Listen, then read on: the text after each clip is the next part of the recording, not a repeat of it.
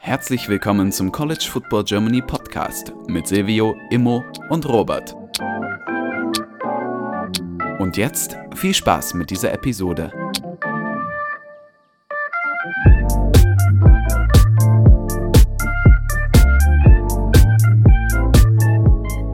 Herzlich willkommen zu dieser neuen Folge des CFB Germany Podcasts. Mit dabei ist heute Silvio. Moin.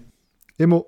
Moin. Und ich, Robert. Wir sind zu dritt am Start und besprechen heute wieder eure Fragen, die ihr uns eingesendet habt. Ihr habt jetzt die Frage aufploppen. Hä? Fragen einsenden? Wie kann ich das machen? CFB Germany Podcast auf Instagram, CFB Germany Pod auf Twitter. Einfach Sonntag oder Montag auschecken. Ähm, Sonntagmittag wird da meistens der Fragenaufruf gestartet. Bei Twitter ist es ein normaler Tweet, wo man drunter kommentieren kann oder uns eine PN sendet.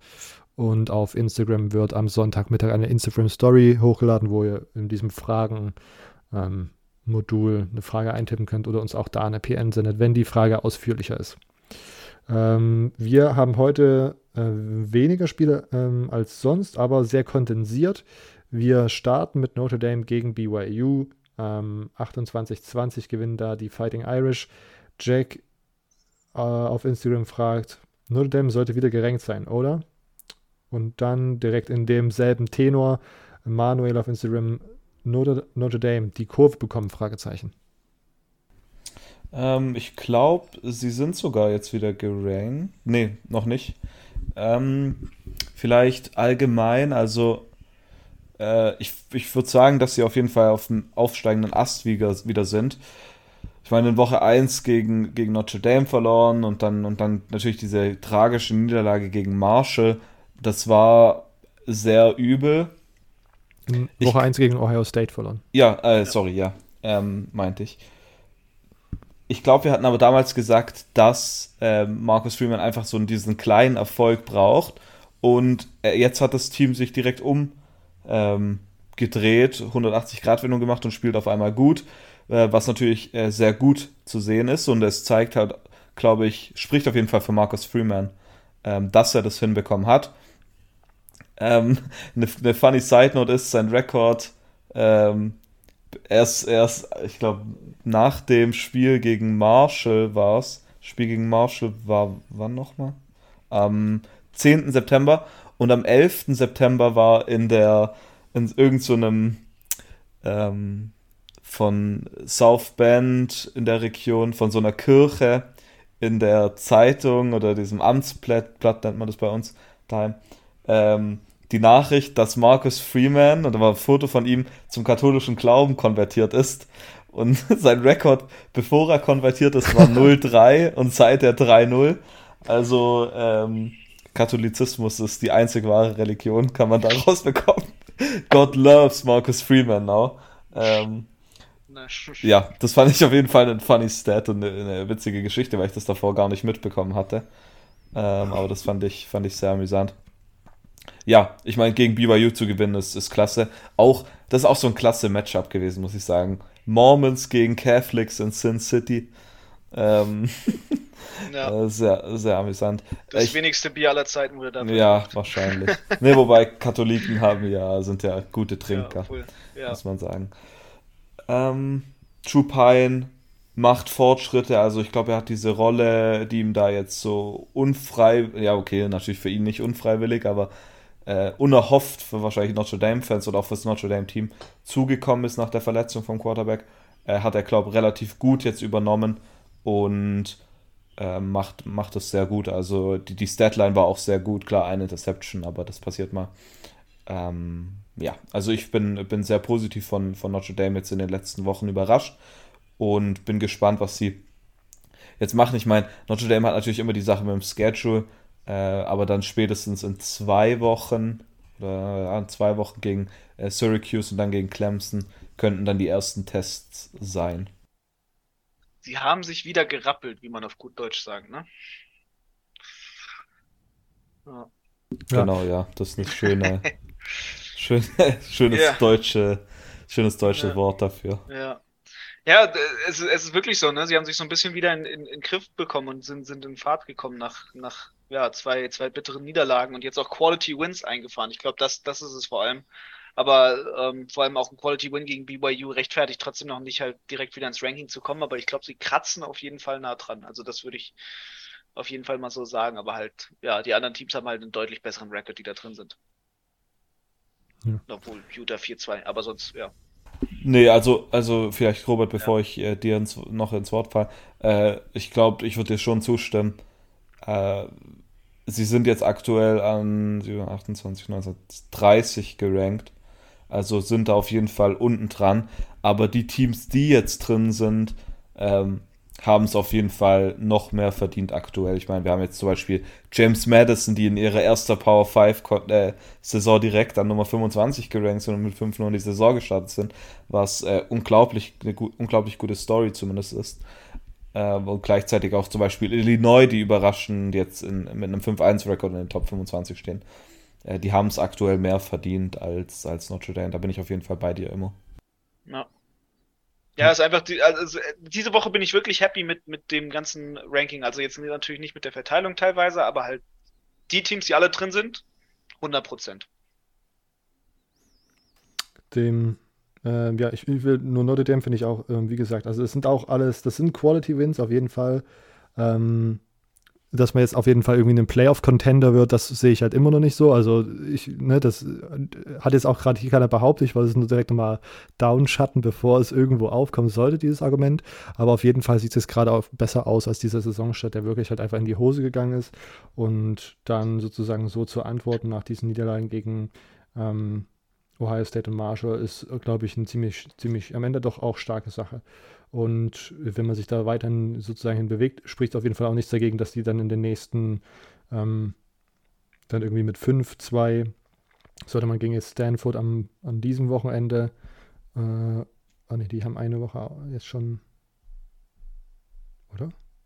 Bin ich komplett doof? Nee. Um was geht? Wochenende. Die spielen dieses Wochenende, ja. Äh, ja. dieses Wochenende und dann UNLV dann die Woche drauf, sollte man da gewinnen, dann finde ich das auch absolut nicht abwegig, dass sie dann gerankt werden. Aber genau, im Moment sehe ich das ähnlich wie äh, Silvio, dass es jetzt gerade Teams gibt, die es ein bisschen mehr verdient haben. Ähm, weiter zu dem äh, großen SEC-Spiel diese Woche, Texas AM äh, bei Alabama. 20 zu 24 geht es am Ende aus. Tim auf Instagram. Wer hat größere Stolpersteingefahr für Alabama? Tennessee oder Ole Miss? Ja, also ich meine, wir reden jetzt schon seit ein paar Wochen darüber, dass Tennessee dieses Jahr äh, sehr gut aussieht und ich glaube, das Spiel gegen LSU hat es auf jeden Fall auch wieder gezeigt. Ähm, die Offense ist unglaublich stark, also was Josh Heupel da aufgebaut hat, ist wirklich äh, sehr stark. Ähm, Hendon Hooker finde ich krass, also dieser erste Touchdown-Wurf, ähm, das sieht so abgefahren auch gut aus, also äh, es ist wirklich attraktiver Football. Und jetzt natürlich diese Woche gegen Alabama, das wird das Topspiel. Gleichzeitig hat es so ein typisches, ähm, es ist so ein typisches Spiel für Alabama, wo sie einfach mal so einen vermeintlichen äh, Herausforderer einfach mal komplett vermöbeln. Ich weiß nicht, aber das, das ist einfach Alabama für mich. Ähm, daher könnte das gut passieren, aber ich denke, Tennessee hat äh, gute Chancen ähm, und gegen, im Gegensatz zu Ole Miss ähm, Alabama zu herausfordern zu können. Immo, du, wen siehst du da gefährlicher, Tennessee oder Ole Miss? Ole Miss hätte mehr Meme-Potenzial auf jeden Fall. Mhm. Ähm, bedingt durch wer da halt alles so im, im Staff rumläuft. Ähm, aber ich glaube, Tennessee ist, ist, na, obwohl. Also ich glaube schon, ich würde mich eher bei Ole Miss festlegen. So, wenn ich jetzt, jetzt drüber nachdenke, nochmal und es auch ausspreche, dann merke ich schon während der Aussprache, ich glaube, Ole Miss ist, ist eher so, ähm, weil, weil Tennessee, keine Ahnung, also man hat ja auch ne, mit dem einen Linebacker, mir, mir fällt sein Name nicht ein, der diesen, diesen sehr langen polynesischen Namen hat, ähm, auch natürlich Ex-Tennessee-Spieler, der ist dann natürlich immer so ein bisschen, oh, den geben wir mal aufs Maul oder so, genau, Tor, Tor, ja, der hat gar nicht so schlimm aussprechbaren Namen. Ähm, aber ja, ich ähm, glaube halt Tennessee nicht so, also ich glaube halt, wenn, wenn eher Ole Miss, weil das so ein bisschen, ja, weiß ich nicht, upset-lastiger ist. Mhm. Ja. Äh, ja, ich glaube auch, ich finde Tennessee gerade auch ein bisschen gefährlicher noch als Ole Miss. Ähm, und weitere Frage von Karbowski auf Twitter: Wie viel ist Alabama ohne Bryce Young noch wert? Nächster Gegner ist Tennessee. Die dürften da schon Favorit sein? Fragezeichen. also ich glaube, also aktueller, erstmal aktueller Reportstand ist, jetzt stand äh, der Aufnahme hier, ist, ist das, das Doubtful Status bei, bei Bryce Young ist. Nick Saban hat, hat vor, also hat zumindest in einem Artikel vor drei Stunden hat ein Artikel gesagt, dass er selber gesagt hat, er hofft, dass Bryce Young fit ist. Ähm, der, ich sag mal, der Freshman hat kein, kein schlechtes Spiel gemacht und man muss auch immer bedenken, es ist halt Alabama, die, ne, also ein Mann weg, dann kommt der nächste und auch so ein bisschen bei der QB-Situation. Natürlich, Bryce Young ist, ist one, one of a kind, aber ähm, also da mache ich mir nicht zu viele Sorgen, weil es immer noch ein all-around gutes Team ist und ähm, dementsprechend ja, ist Alabama noch trotzdem natürlich super viel wert, auch wenn, wenn deren Star Quarterback jetzt gerade fehlt und ähm, man, man einen absoluten Dog da verliert, aber äh, das muss nichts heißen und es kann halt gut sein, dass er fit ist. So, und ich könnte mir auch vorstellen, dass, dass Alabama, Alabama-mäßig so halt die ganze Zeit sagt, nee, der ist nicht fit, der ist nicht fit, und dann ist er fit. Man sich bloß nicht auf ihn einstellt. Und das ist ja auch schönes Mindgame, sage ich mal, für den Gegner. Ne? Also Tennessee wird nicht da denken, scheiße, auf wen, wir müssen uns auf zwei Quarterbacks vorbereiten. Das ist super anstrengend. Ich muss ganz ehrlich sagen, ich bei diesem Quarterback Next, Next Man Up ist, glaube ich, in dieser Situation doch schon ein bisschen das anders zu bewerten als so bei allem anderen, was man sonst so bei Alabama sieht, weil ich das Gefühl habe, dass doch schon ein ziemlich eklatanter Unterschied ist zwischen Jalen Milrow und äh, Heisman-Kandidat. Also es, es, es, sind schon, es sind schon zwei verschiedene Spielstile auch so ein bisschen, ne? Zwei verschiedene Bodytypes und sowas. Jalen Milrow ist schon ein bisschen beefiger und alles. Aber ja, also ich glaube trotzdem einfach, es ist immer noch Alabama so. Die haben so viele Analysten, dass sie halt sich zur Not vom System ein bisschen anders anpassen und dann halt eine, eine re relevante Chance besteht, auf jeden Fall. Und bevor Silvio vielleicht einmal kurz was zu Texas AM Alabama und dann auch äh, zum Wert von Alabama ohne ähm, Bryce Young etwas sagen kann, will ich noch einwerfen. Im Moment haben die Bookmaker Alabama als siebeneinhalb Punkte Favorit gegen Tennessee am Wochenende. Silvio. Ja, ich weiß gar nicht so richtig, was ich zu, was ich zu Texas A&M gegen Alabama sagen soll. Also, äh, ich glaube, der, der große Moment, über den man hier sprechen muss, ist auf jeden Fall dieser letzte Play-Call wieder äh, an der Endzone, dieses Fourth Down. Äh, es gibt ein sehr, sehr schönes Video von äh, Nick Saban, das ich auf jeden Fall empfehlen kann, wo er diesen Play analysiert ähm, an, so einem, an so einem Screen, ich weiß nicht, wie man es nennt, ähm, und richtig durch erklärt, ich glaube, der geht zweieinhalb Minuten, was die, die Rolle von den einzelnen Spielern waren. Das war es sehr, sehr informativ und ähm, sehr interessant sich anzuschauen, kann ich auf jeden Fall empfehlen. Äh, wieder, also ich muss sagen, dieser Play Call war einfach übel. Ähm, und mein Hate gegen Jimbo Fischer wird immer intensiver. nicht, dass ich jetzt äh, Texas A&M Fanboy bin, aber äh, du kannst da einfach nicht irgendwie, das war, ich ich würde nicht sagen, dass man den Play nicht spielen kann, aber ich, und ich meine, im Nachhinein ist natürlich immer, immer einfach zu sagen, dass es der falsche Play war. Äh, aber das sah einfach ähm, nicht gut aus und ähm, Johnny Football hat sich danach richtig drüber aufgeregt oh, ja. ähm, über den Play. Und wenn man mal mit Johnny Football übereinstimmt, dann ähm, weiß man auch, was abgeht. Johnny Football hat getweetet zu dem Play. Ähm,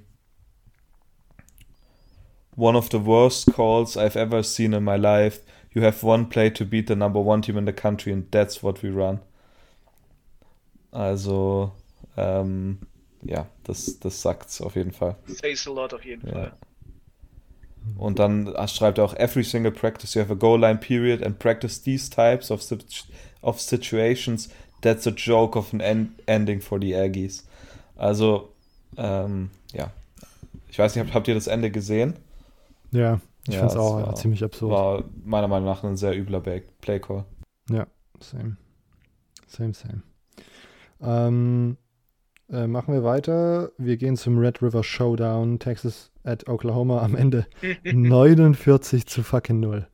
Ähm, deswegen. Also, da gibt es bestimmt einen Podcast, wo sehr viel äh, ja. nicht miteinander geredet werden will.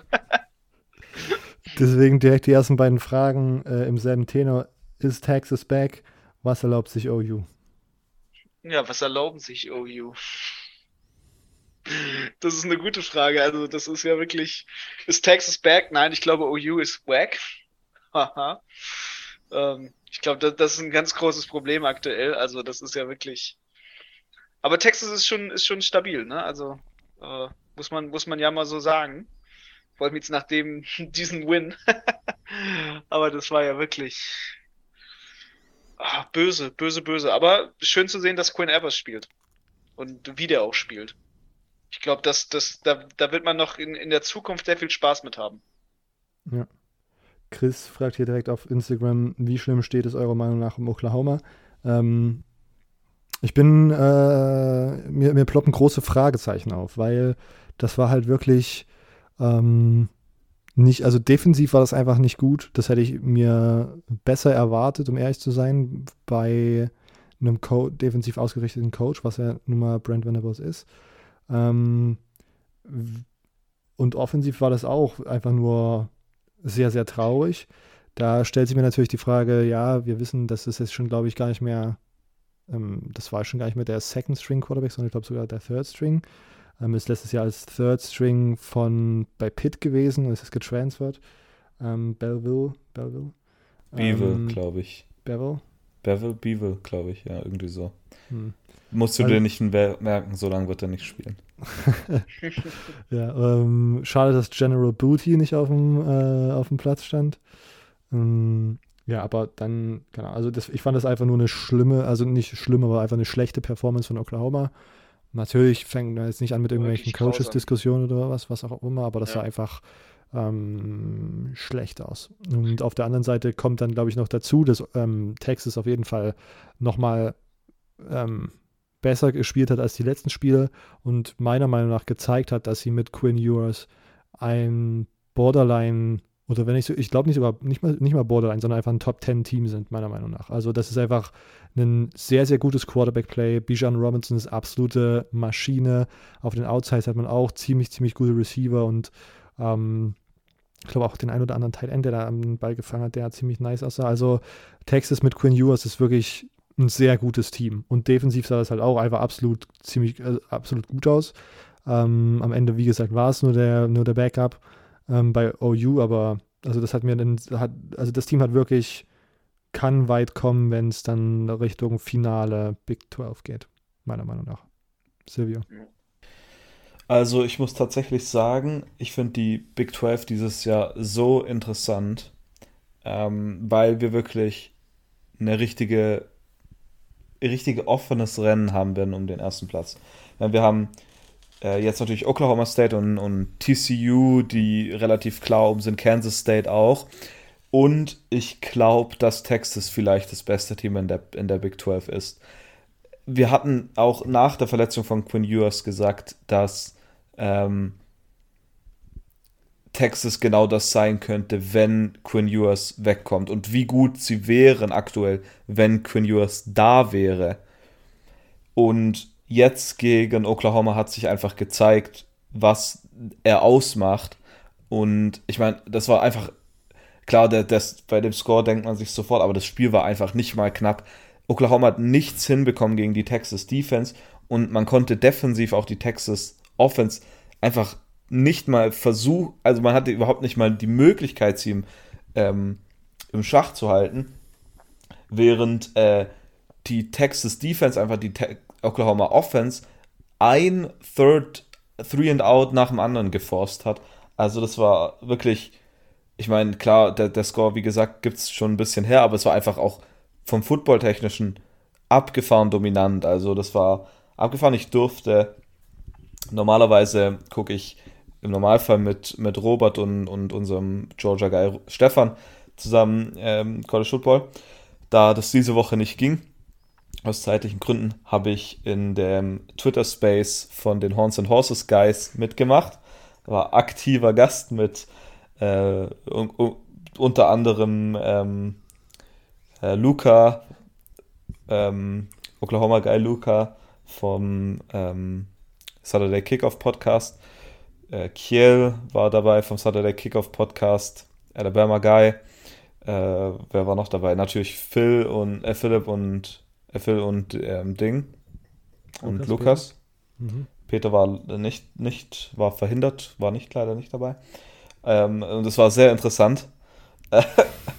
ähm, also und das Witzige war, Luca ist auch noch BVB-Fan und während dem gleichen Ding war auch noch BVB gegen Bayern. Also es war eine interessante Dynamik in, in, der Sache. Es hat auf jeden Fall sehr, sehr viel Spaß gemacht. Und ich freue mich sehr auf die Analyse von den Jungs. Also äh, die kann ich auf jeden Fall sehr empfehlen. Äh, die Horns and Horses äh, Episode, die wird sicher sehr, sehr gut werden. Und äh, allgemein hat ähm, es, es sehr, sehr viel Spaß gemacht. Also falls sie das mal wieder machen, für, für ein großes Spiel kann ich es nur empfehlen, da mal reinzuhören. Ähm, passieren witzige Sachen. Deshalb, ja. Sehr gut. Äh, Immo, du noch irgendwas zu Oklahoma, Texas oder war es das schon einfach nur deine Frustration über die Qualität von OU?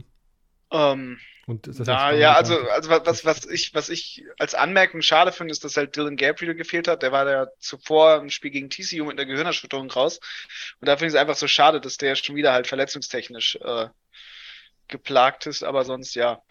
Äh, also da, da machst du wenig, ne? Und äh, witzige Anekdote war, äh, Beechen Robinson, der hat ja seine Mustard Sauce, also seinen Senf da.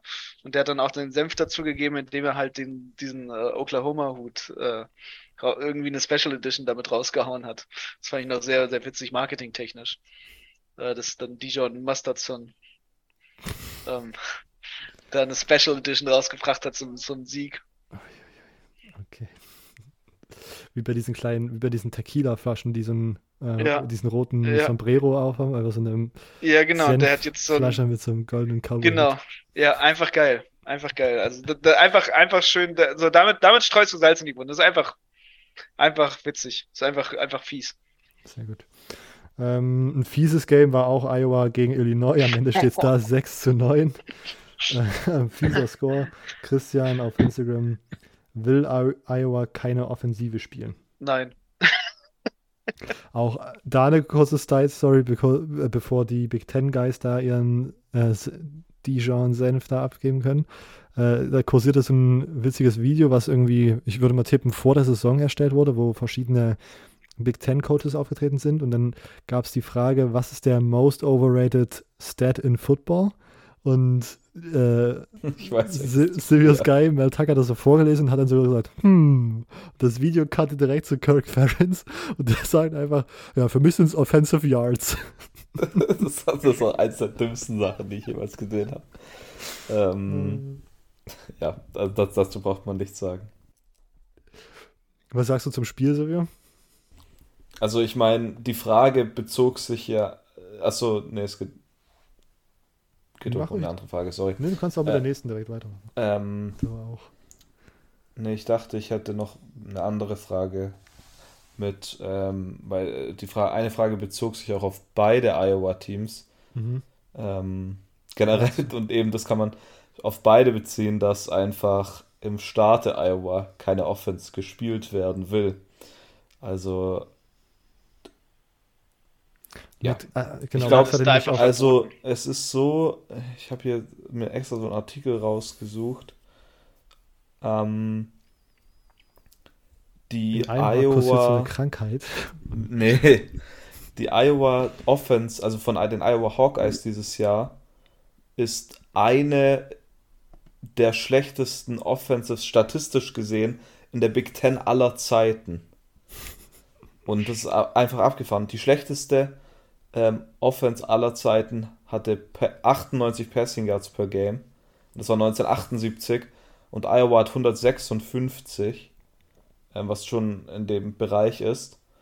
Und dafür war das mit den Passing Yards war 40, hatte 40 Rushing Yards per Game mehr. Also was Total Offense angeht, ist äh, Iowa dieses Jahr das, was ist das, das drittschlechteste Big Ten Team aller Zeiten. Und das ist vergleicht mit einem Team aus 1971, 1978 und 1973. Also, ähm, ja, ich glaube, das sagt, wie schlecht Iowa dieses Jahr ist. Ich glaube, das, das offizielle Ziel von Iowa nächste Saison sollte dann sein, competitive zu werden mit den Teams, die in der Zeit gespielt haben, wo der Forward Passer nicht invented wurde oder, oder genau, gar nicht ja. Teil ja. des Footballs war. Und dann muss man da sozusagen sich an die Zahlen ran Robben. Ich fände es einfach witzig, wenn sie ihr Bowl-Game so fünf, also wenn sie ein Bowl-Game bekommen und dann 50-0 gewinnen. okay. Würde ich einfach mal sagen, es wäre so witzig. Einfach wenn sie so, so irgendwie die letzten zwei Spiele so auf einmal so richtig Feuerwerk auspacken und ich so, hey, was ist denn hier los? Ah, 50 zu 0 zu gewinnen. Ich glaube nicht, dass Oklahoma Ja. dieses Jahr ein Ballgame schafft. Äh, okay. Phil von Horns and Horses auf Twitter, um es mit den Worten von Silvio zu fragen, wenn euer Leben von einem Drive mit Passing Touchdown abhängen würde, wählt ihr Spencer Petras oder Davis Beville? Davis Beville. Äh, und ja, es muss im Drive natürlich geworfen werden. Die Frage ist also zwischen Iowa und Oklahoma Starting Quarterback aus dieser Woche. Hart. Vielleicht kurz, äh, ich habe das euch tatsächlich gefragt in diesem Space. Ähm, ich glaube, ich hatte es aber nicht so schwer gemacht. Ich glaube, ich hatte gesagt, allgemein muss nur ein Touchdown gescored werden, aber äh, das macht es noch schwieriger. Und äh, ich würde tatsächlich mit Spencer Peters gehen und ich glaube, das ist relativ klar, weil einfach mit der Experience. Aber wie gesagt, ich glaube, ich würde mir davor selber in den Kopf schießen. Also, weil er hat, er nicht, nicht zumindest nur, mal in der Highschool einen Touchdown nicht geworfen. nur, dass du ähm, weißt eigentlich schon, dass du ums Leben kommst, sondern du musst einfach dann auch noch anschauen, wie einfach ein Three and Out kommt. Und du weißt einfach, dass es kommt. Ähm, und du siehst einfach nur schlechten Football. Also wirklich, ich weiß nicht, was ich. Wobei, ist die Theorie, die wir dann aufgestellt hatten in dem Space, war, dass äh, Beeville einfach drin gelassen wurde, weil, wenn man jetzt Evers reintut, also der, der Top-Recruit, mehr oder weniger einer der Top-Recruits, Top-Quarterback-Recruit, den Oklahoma letztes Jahr hatte, dann, und dann hätte es auf einmal funktioniert, dann hätte man sich ähm, begründen müssen, warum man das nicht früher gemacht hat, diesen Wechsel. Und deshalb hat man gedacht, okay, das Spiel ist sowieso vorbei, wir lassen ihn drin. Aber dann für den letzten Drive hat man Evers nochmal reingetan. Ähm, ja, das war, ähm, also ist auf jeden Fall eine Frage, bei der man, egal, also es gibt eine One-Outcome. question Spencer Peters war letzte Gold. Woche auch wieder 5 für 50 Prozent. Also das Spiel gegen, gegen Iowa war auch wieder, äh, von Iowa gegen Illinois war auch wieder legendär. 6 zu 9. Big Ten Football at its finest. Ähm, Spencer Petras 18 von 36, 170 Yards, eine, eine Interception. Was? Ist einfach, Was? einfach auch kein, einfach auch im ganzen äh, Spiel natürlich kein Touchdown gescored worden. Alle nur Field Goals, einfach Big Ten Football at its finest. You, you love to see it. Das so geil wäre, aber die Oh my. Iowa sechs Punkte sind einfach nur so drei Safeties. Das, wär, das wäre eigentlich Iowa in, its, in der Nutshell. Silvio muted? Achso, sorry. Ähm, Iowa hat dieses Jahr folgende drei Scores schon gehabt. Sie haben 7 zu 3 gewonnen in Woche 1. Offensichtlich, äh, übrigens, ähm, sollte natürlich gesagt werden, dass in diesem 7-3-Score auch kein Touchdown gescored wurde. Es war dieses legendäre 2-Safety-Game und wo beide Teams noch einen Field Goal hatten. Dann hat man in Woche 2 der Klassiker gegen Iowa State 10 zu 7. Und jetzt diese Woche gegen Illinois 9 zu 6. Das sind so richtige ähm, Baseball, hohe, hohe Baseball-Scores. Ob böse Zungen würden behaupten, dass das Spiel auch ähnlich spannend anzusehen ist wie ein Baseballspiel. Oh, Sorry. würde ich lieber äh, Baseball für mein Leben schon als, als Iowa. Und ich bin mal gespannt. Äh, diese Woche hat Iowa eine Bye Week und dann nächste Woche geht's gegen Ohio State. Jesus. äh, ai. Äh, Over um, under das einem noch, Punkt. Ja. äh, um das hier abzuschließen, Immo, dein Leben hängt von einem äh, Passing Touchdown äh, von Spencer Petras oder Davis Bevell ab. ja, ich nehme einfach Spencer Petrus, keine Ahnung, ich glaube beide sind kacke. Ja gut, wenn ihr jetzt beide mit Petras geht, dann gehe ich das mit Beville, weil, wie gesagt, das ist wirklich äh, gehüpft wie gesprungen, wie ich zu sagen pflege. Ähm, und ja, Ahnung. Ich fand auch, Sil- Silvius geht, geht mit Experience, da wollte ich noch schnell reinwerfen, mit der Experience keinen Passing-Touchdown zu machen. Ja, das stimmt auch wieder. Aber Und ich gehe dann mit der Inexperience einen Passing-Touchdown zu machen. Also am Ende kommen wir bei Suizid raus, ne? Es kommt, es kommt sowieso bei gar nichts raus, einfach Ja. so. Okay. Man stirbt. Und als letztes gehen wir an die Westküste. Passt mir da ein guter Übergang mit äh, jemand stirbt ein? Nein. Nein. Utah at UCLA 3242. Max auf Instagram Wie weit kann es für UCLA gehen? Pac-12 Champ, ungeschlagen, College Football Playoffs. Ja, ich, ich sag mal direkt dazu was, weil ich ja UCLA sogar live sehen durfte gegen, gegen USA, aka South Alabama. Und ich bin erstaunt, dass UCLA jetzt so halt Spiele gewinnt. Also natürlich, die haben einen meiner Lieblingsquarter äh, Running Backs mit, mit Zach Charbonnet.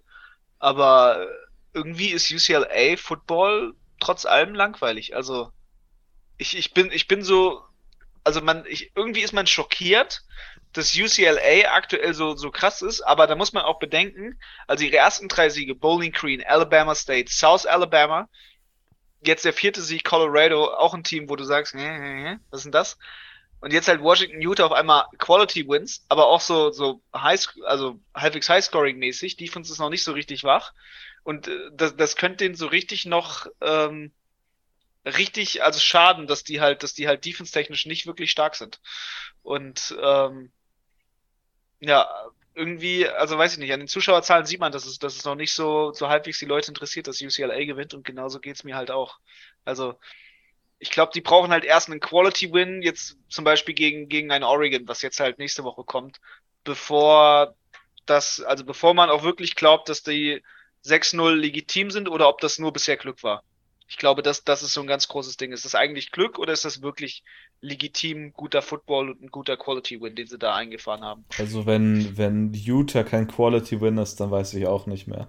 Ja, Utah also. ist ein, ist ein Quality-Win, aber Utah ist ein Quality-Win, der die Leute nicht interessiert.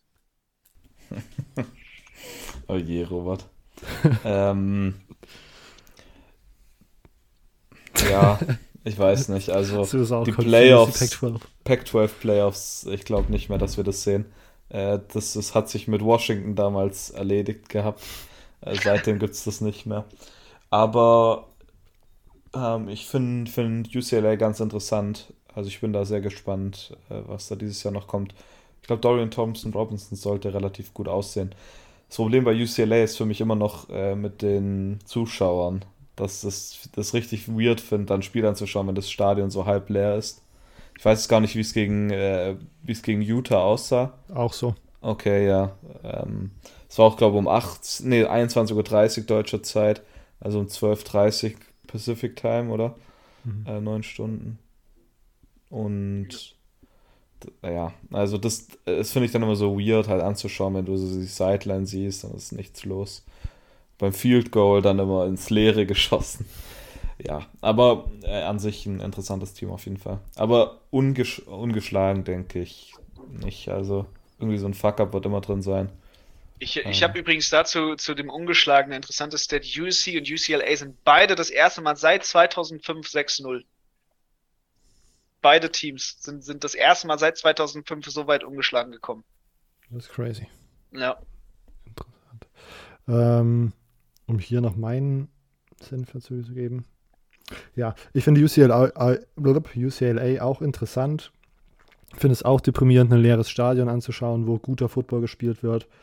Und wie gesagt, ich war von Dorian Thompson Robinson sowieso überzeugt und er war ziemlich gehypt. Und das scheint sich alles so zu ähm, bestätigen dieses Jahr. Aber auf der anderen Seite bin ich mit solchen Predictions immer sehr vorsichtig, weil UCLA ist gerade ein perfektes Team, was ungeschlagen permanent sozusagen außerhalb der deutschen ertragbaren äh, Kickoff-Zeiten spielen wird. Und es wird mich nicht wundern, wenn ich dann irgendwann sonntags aufwache und einen äh, Score sehe von Pac-12 After Dark und dann haben sie irgendwie gegen Oregon State mit drei Touchdowns Abstand verloren oder so. Und ähm, deswegen behalte ich das interessiert im Auge, aber habe jetzt auch keine Playoff, äh, Playoff-Hoffnung da. Übrigens, wo, wir sind jetzt soweit durch und ich möchte nur einmal mhm. kurz noch was sagen, weil Immo es gerade erwähnt hatte, Colorado. Wir haben überhaupt nicht drüber gesprochen und das überhaupt nicht mitbekommen. Und das könnte, oder ich habe es nicht mitbekommen, und das könnte vielleicht auch ein State of Colorado Football sein, dass die ihren Headcoach, glaube ich, vor zwei Wochen gefeuert haben. Carl Durrell ist da seit zwei Wochen, glaube ich, raus einfach so ein Classic, so Nobody Cares, so State of Pack 12, glaube ich auch so. Also das, das macht es auch immer, dass, dass man halt so weit weg ist davon. Das habe ich gar das hab Aber, ich echt nicht ja. mitbekommen. Matt, Matt Rule ist ja übrigens schon im Gespräch, ne, laut Twitter. Ja, klar. ja, genau. Aber ungelogen, also Colorado, glaube ich, dieses ja. Jahr um, einer der, wenn nicht sogar das schlechteste Power 5 Team Also ja, im, im College Football, weil das ist wirklich nicht ansehbar. Das ist einfach vorne und hinten schlecht. Ganz, ganz schwierig, was da passiert. Da bin ich auch Ja. gespannt, was da, was da für Impulse kommen als neuer Head Coach. Ja. Apropos, apropos mitbekommen, habt ihr, habt ihr schon das schöne Patty-Trauma aus der FCS mitbekommen mit Dion Sanders mal wieder? Ja, dass Ähm, die wo der wir dabei sind. nicht machen wollten. Ja, genau. Er, er wollte den Handshake nicht machen und in der Pressekonferenz danach hat dann Abby, Eddie Robinson Jr., der Head Coach von, der, von den Alabama State Hornets, gesagt. Also ich, ich lasse mal den Großteil des Zitates aus, aber der, der witzige Part war, I'm living on the shoulders of the swag. He ain't swag, I'm swag, he ain't swag. Ja, einfach, einfach dieser Wortlaut, ja, also der, der, der Beef, ne, halt, es ging, ging wohl darum, dass halt Dion Sanders die ganze Zeit Trash getalkt hat und auch wirklich, also es ist wirklich eine uncoole Aktion, die er gebracht hat, mit der ist halt durch die Teamzone von denen gelaufen und wollte danach wohl ihm so, so einen Bro-Hug geben, ne, und ähm, halt halt für eine Umarmung geben und hey, alles cool und so und äh, wenn du davor die ganze Zeit so Shit talks und dann auf nett machst, ist halt nicht so cool und äh, dann war der ganz schön salty, der, der Eddie Robinson. Ja. Und dann hat Dion Sanders meinte so, du, du hast einen Tag mich anzurufen, sonst bin ich sauer so. und dich zu entschuldigen. Silvio, du ein Kommentar zu Dion? Sah gerade so aus. ähm, ja, also ich glaube nicht, dass das richtig das war, was passiert ist, sondern äh, die nach dem Spiel äh, gibt es ja immer den Handshake zwischen den Head Coaches Ja, und da ist, sind sie rübergelaufen und Dion Sanders hat ihm die Hand gegeben, aber ja genau. Ähm, und dann hat dieser Robinson, Eddie Robinson hat ihn dann so auf die Brust gefasst und wollte direkt weglaufen und hat ihn so weggeschuckt. Also da ist Ja. eher der Eddie Robinson, glaube ich, der, der Vollidiot, ja, der das ich, gemacht ich glaube, hat. ich Also. glaube, er hat es auch gemacht, aber er meint, also seine Begründung war halt zumindest so, dass, dass er mir halt so ne, eine Umarmung geben wollte. Ja. Ach so, ja, keine Ahnung. Also, keine Ahnung, also Petty Trauma so. ja, wieder unnötig Aber mit, einfach. mit Dion, mit Dion wird es einfach nicht langweilig. Er hat auch wieder die letzten Wochen Interviews gegeben, wo er die ganze Zeit über, halt über sein, sein, seine Ghetto-Jugend gesprochen hat. Er meinte so irgendwie, wer ist der beste Athlet, äh, den du jemals erlebt hast? Er meinte so, mein, mein Cousin sonst was, der ist ein Crackhead. und er meinte irgendwie so Crackhead Athletics und so. Naja, schweifen ab. Gut, lasst uns hier die Episode abrappen. Wie immer, äh, nochmal der Hinweis, ihr hört uns nächste Woche Mittwoch wieder. Fragen könnt ihr gerne ansenden sonntags auf CFB Germany Podcast ist unser Instagram-Account oder auf Twitter, CFB Germany Pod ist da unser Name. Sonst, ja, vielen Dank, dass ihr bis hierhin zugehört habt und ihr hört uns nächste Woche wieder. Bis dahin. Ciao.